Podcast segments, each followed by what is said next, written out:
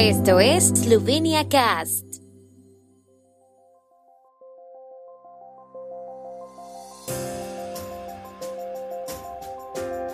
Noticias. Janša Plenković en Zagreb sobre Ucrania y el suministro de energía. El encargado de negocios de Eslovenia en Ucrania, Bostian Lesiak, arribó a Kiev. Conferencia de presidentes de parlamentos de la Unión Europea en Verdo Pricranio. A partir de hoy es posible solicitar la expedición del documento de identidad biométrico en Eslovenia. Hoy en Trieste, el traspaso oficial de propiedad del Narodni Dom a los eslovenos en Italia. El primer ministro esloveno Janez Janša y su homólogo croata Andrej Plenković abordarán una serie de temas de actualidad en su reunión de hoy en Zagreb a las 18 horas. La reunión tendrá como objetivo continuar el diálogo entre los dos países al más alto nivel, revisar los asuntos bilaterales y europeos actuales e intercambiar opiniones sobre la situación en Ucrania a la luz de los debates de la reciente cumbre extraordinaria de la OTAN y del Consejo Europeo, dijo la oficina del mandatario esloveno. Uno de los principales temas de las conversaciones será el fortalecimiento de la cooperación bilateral para garantizar un suministro seguro, fiable y asequible de recursos energéticos, en particular de gas natural, añadieron.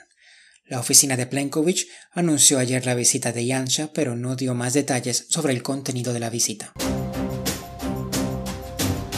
El Ministerio de Asuntos Exteriores esloveno anunció anoche que Bostian Lesiak llegó sano y salvo a Kiev, donde inicia su labor como encargado de negocios de Eslovenia en Ucrania.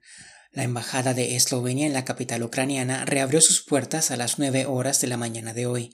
Según el ministerio, Lesiak dijo a su llegada que la ciudad estaba vacía, que se oían alarmas y detonaciones en la distancia, pero que la vida era por lo demás normal para los que permanecen en la capital.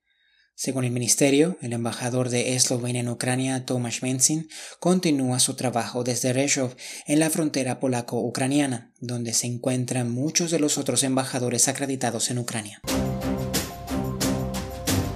Eslovenia acoge hoy y mañana en Verdo Pricranio una conferencia de los presidentes de los parlamentos de los Estados miembros de la Unión Europea. El presidente de la República, Borut Pajor, intervendrá hoy en la reunión, mientras que la presidenta del Parlamento Europeo, Roberta Metsola, también acudirá a Verdo y se reunirá con el primer ministro Janez Janša al margen de la conferencia.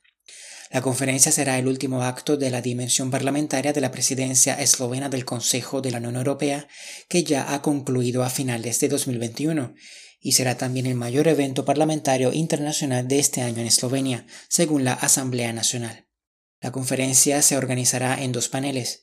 Hoy los debates se centrarán en el papel de los parlamentos en la creación de resiliencia para la gobernanza democrática, mientras que mañana también se hablará de la Unión Europea como garante de la estabilidad, la seguridad y la prosperidad en la región, bajo el tema de la guerra en Ucrania.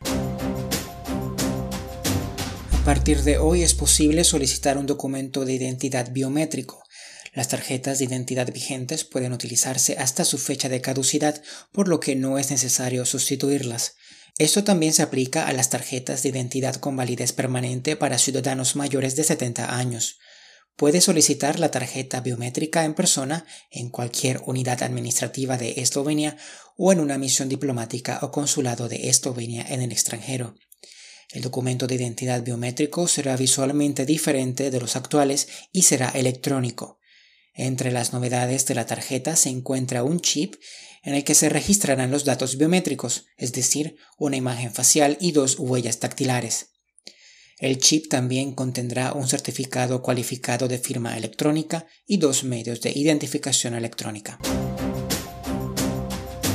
El traspaso oficial de la propiedad del Narodni Dom a la comunidad eslovena en Italia se celebrará solemnemente hoy en Trieste. Se espera que el presidente italiano Sergio Mattarella asista en persona a la ceremonia en la prefectura de Trieste. El traspaso oficial de la propiedad concluirá un proceso que se inició con la firma de un documento sobre la devolución del Narodni Dom a la comunidad nacional eslovena en Trieste, en una reunión entre los presidentes de Italia y Eslovenia Mattarella y Borut Pajor en julio de 2020, en el centenario de la quema fascista del edificio.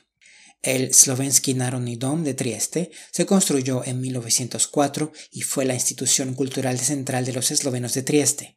El edificio fue atacado e incendiado por grupos fascistas y nacionalistas italianos el 13 de julio de 1920. El mismo día también atacaron otras 21 instituciones eslovenas y eslavas en Trieste. El tiempo en Eslovenia.